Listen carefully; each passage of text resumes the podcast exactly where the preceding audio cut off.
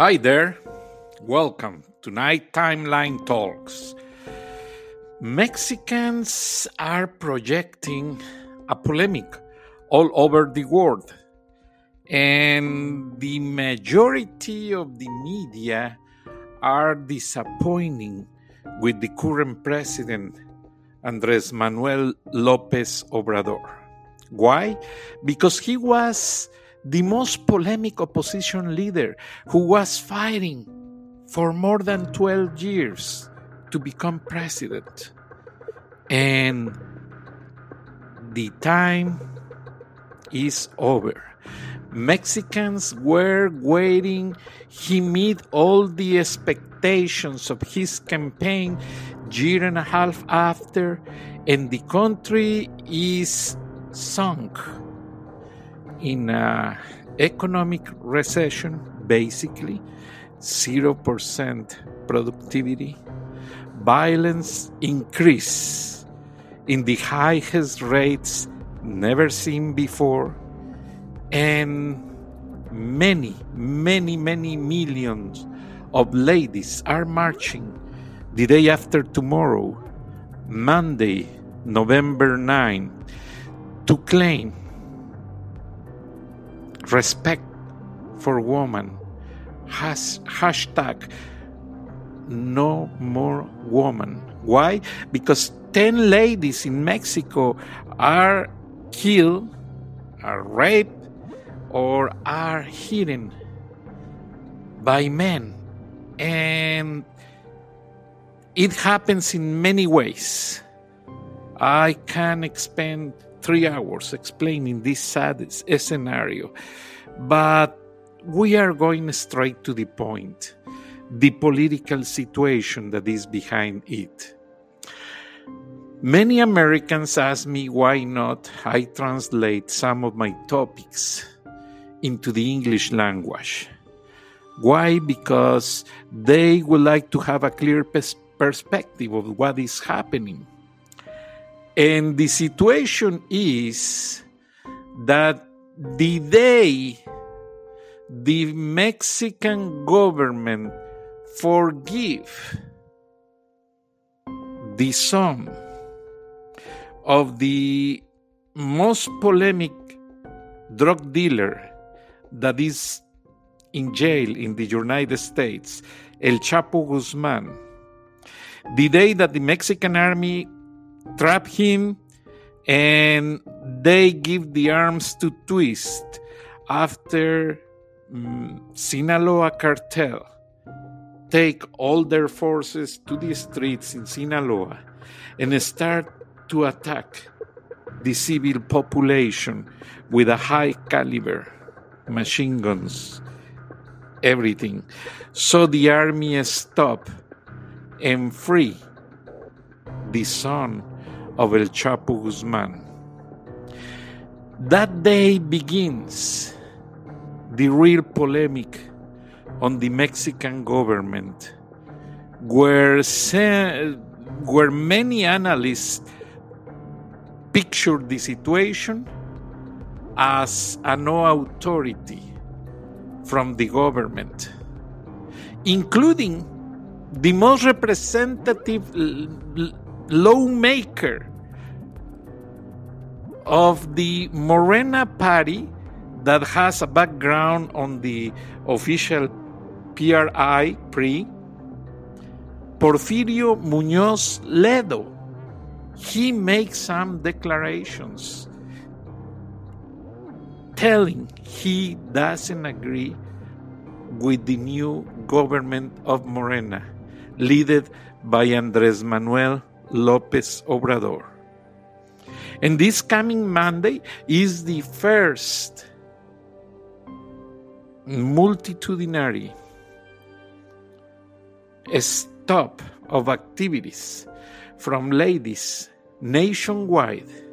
In Mexico, in offices, factories, police departments, many, many places that employ ladies will not have these people because they are doing a strike. not claiming a better income, not claiming a more benefits. No, that's a part. Today they are claiming peace. They are claiming justice. Something that this government haven't shown. Justice. And editorial, newswide, and leaders everybody's talking about the same thing. Mexico City is preparing for a potentially its largest protest in years of thousands or hundreds of thousands of women expected. First, tomorrow, Sunday, they are filling the streets of Mexico City and the largest Mexican cities in many places like Monterrey, Guadalajara, León, uh, Puebla, and other cities where ladies are showing they will not tolerate more abuse. They will not tolerate be victims over and over and over again from anyone and the government, including police departments, does nothing to protect them. Ladies in Mexico at this point have no rights. And the wife, the first lady of Mexico, the wife of the president, was sponsoring such activities. But something happens that she stopped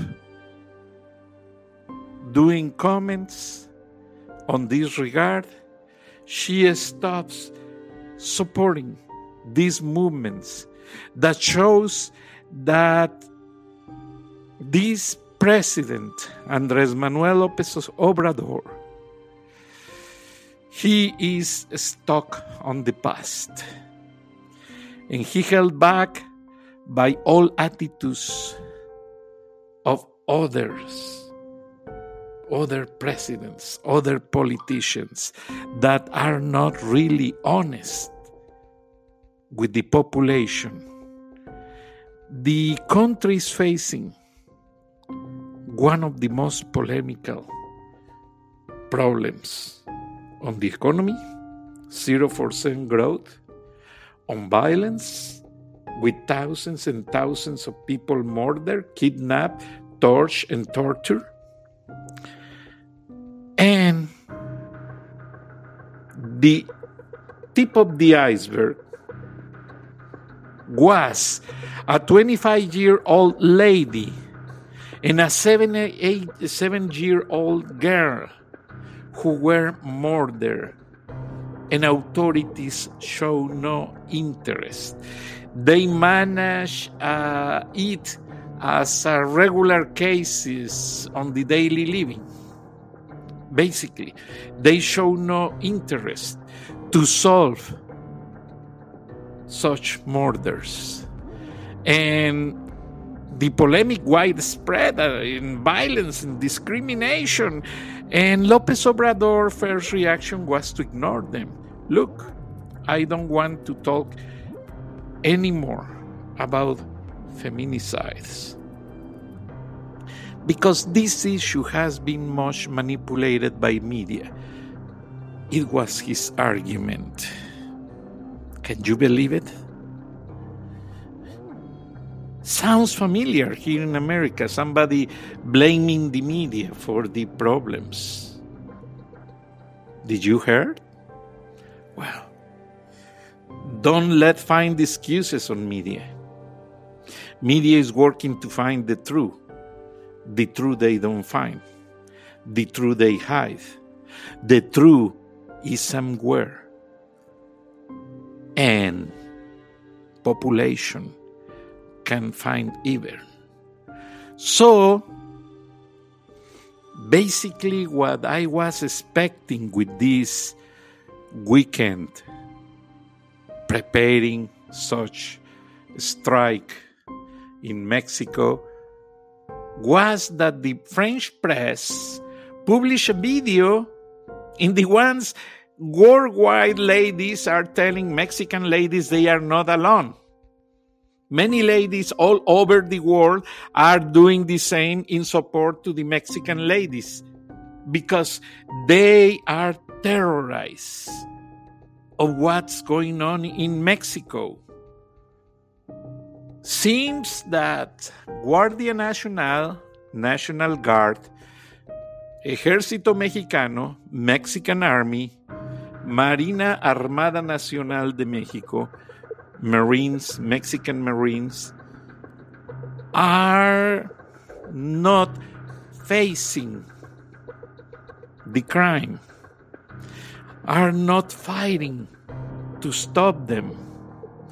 What they do is they are more dedicated to control caravans, immigrants' caravans from Central America to stop massive immigration into the United States. And they forgot about Mexicans. Mexicans have to take care of themselves. In fact, many cities, many small and medium sized towns in Mexico are after 6:30 p.m., 7 p.m. They are on their houses. Nobody is on the streets because Mexicans are afraid about crime. And non governmental organizations ah, are running many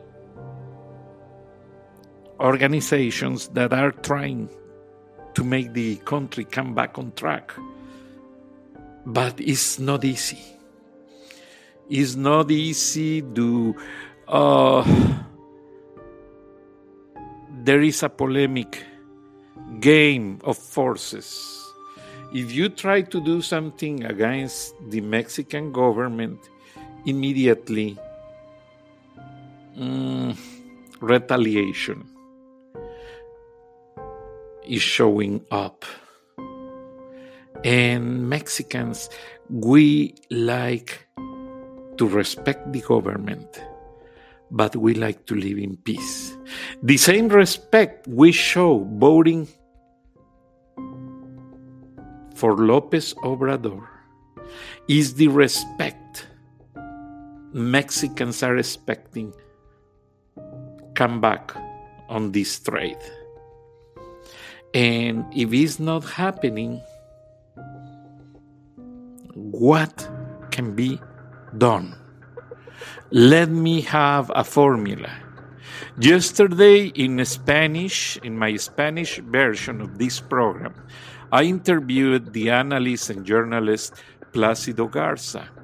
He just gave me a preview of his trip to Poland and Venezuela he interviewed retired military personnel in Venezuela that they are not active but they don't lose their grades and they are doing movements underground to fight against the repression of Nicolas Maduro. And they are supported by the same former militaries that are on these associations in Poland. And what they are doing is analyzing step by step of this situation. And between many of these situations, they exchange information. Placido Garza and the Poland organization of former militaries. And they are very close to the Mexican phenomenon of this situation in the one they were expecting find justice and order in Mexico with the new president. And no, according Placido Garza's comments, Mexico is going back 25 years to this poor administration. And Placido Varga, uh, Garza point the finger in the regard that Poland's are suggesting that many countries with long government periods are the ones that fails more often. And sounds familiar? Look, Fidel Castro spent 60 years on the power and he did nothing. Cubans lose in all the aspects. Even Bernie Sanders says the opposite in regard of the education, no? Smart Cubans study by themselves. They never receive any tuition from the government. Just basic tuition, learn to read and write. But after that, universities are very limited to the Cubans' access.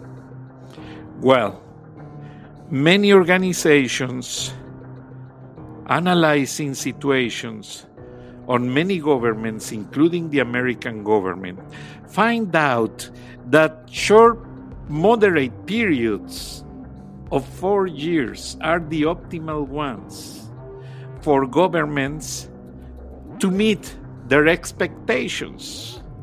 That means nobody likes long government periods. Why? Because they do have more time for corruption in politics than the time they spend on solutions. Anywhere, not in the specific case of Mexico, because I don't agree when other countries try to resolve the problems on Mexico. I can listen opinions, but I don't accept intruders I don't accept uh, that others try to solve.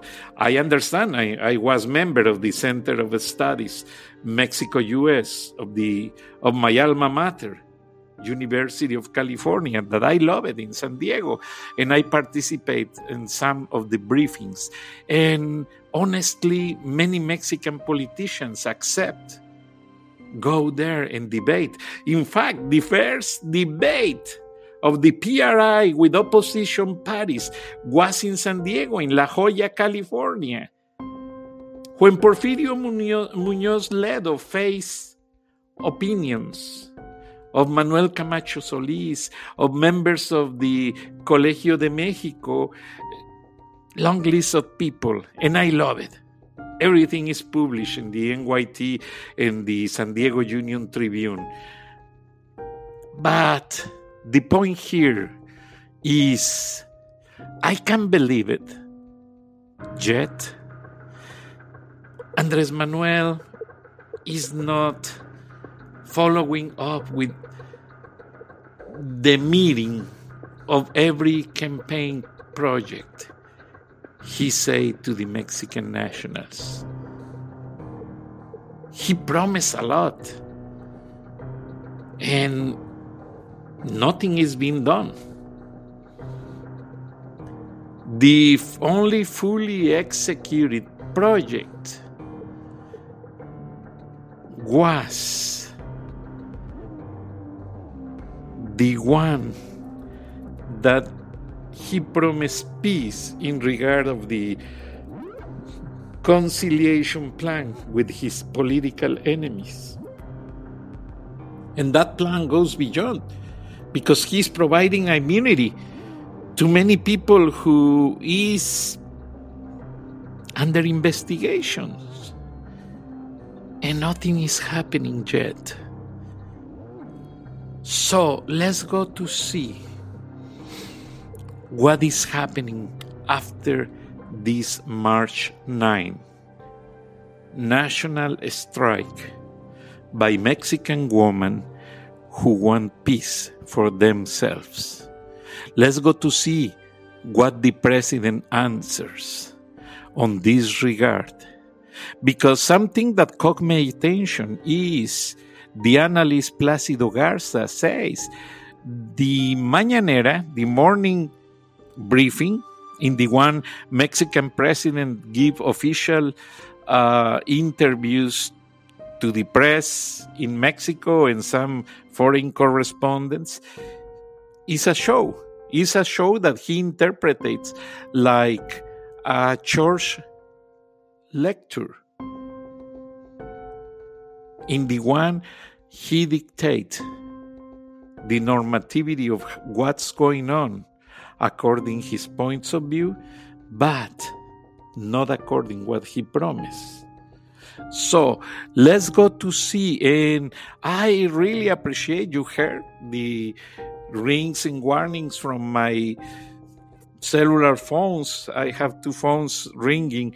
I have to turn off the sounds.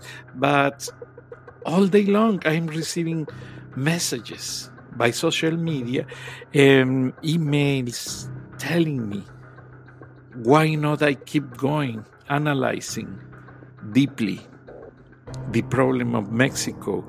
Because as somebody mentioned on one of the messages, the problems of Mexico are problems of the United States because the economy of the United States is in part ruling the economy of Mexico because we are too many people working on this side of the border and thank you for bringing that point of view. I reserve the name of the person who sent me that because he prefers to stay anonymous. But in the eyes of the audience of these media and many platforms, is that Andres Manuel López Obrador is running behind the people expectations. But we cannot criticize wisely. Because, for example, I went last week renewing my passport in the Consulate General of Mexico in Atlanta, and I received an excellent service. I got my passport in one hour. I also request my election card, my voting card for foreigners that are in other countries. Mexican laws allowed to have our election card and we can go to polls in the consulate the day we renew president. And he's very efficient. I got my card yesterday, less than two weeks after I requested. So the comments cannot be general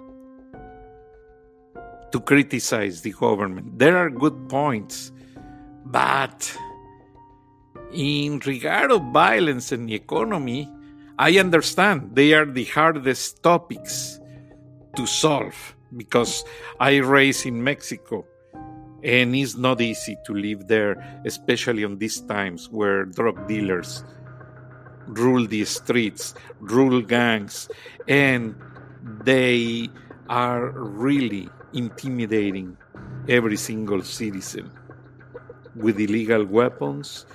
Uh, they are intimidating with very bad ways that I don't like to mention because it's not easy to understand that.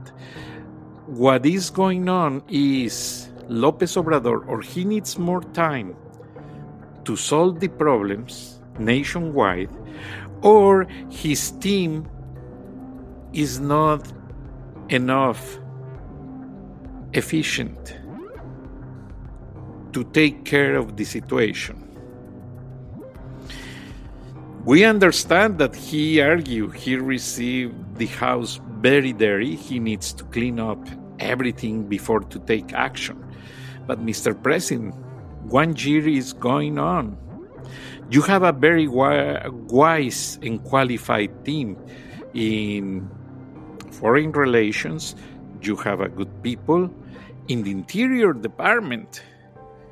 You have a lady who is mature and has the criteria to take decisions. The problem here is some people that report to the interior department is failing is evident. Everybody can see it. Take care of that people and make the right movements on the chase, chase panel to go with all against the problems. Mexico can wait for experiments. Mexico can wait more. Mexico is the next door of the United States. Donald Trump is evident he's going to stay re-electing in the White House.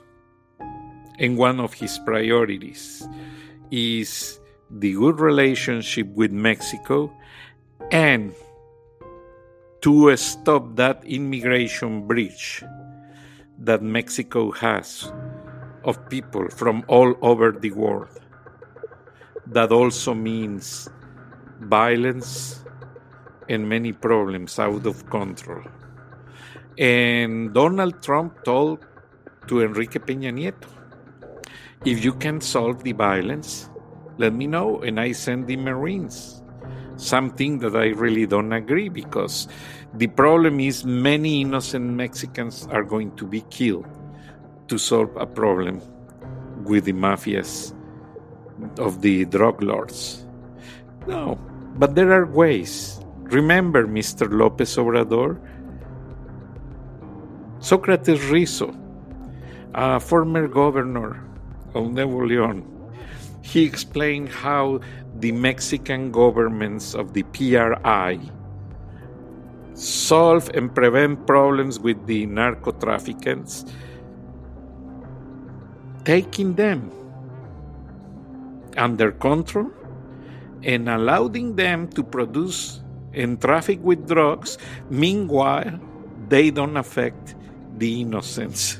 It's sad. It's something stupid to say, but he says that that was the formula they apply at the time they control the mafias. But something needs to be done. The United States is the major consumer of drugs. It's obvious that they will not stop addiction in hundreds of thousands of people. But if United States works parallel beside Mexico, some things can be solved others not, but can be regulated tighter and tighter until the problem is reduced. I see that the comments of the people are reflecting frustration.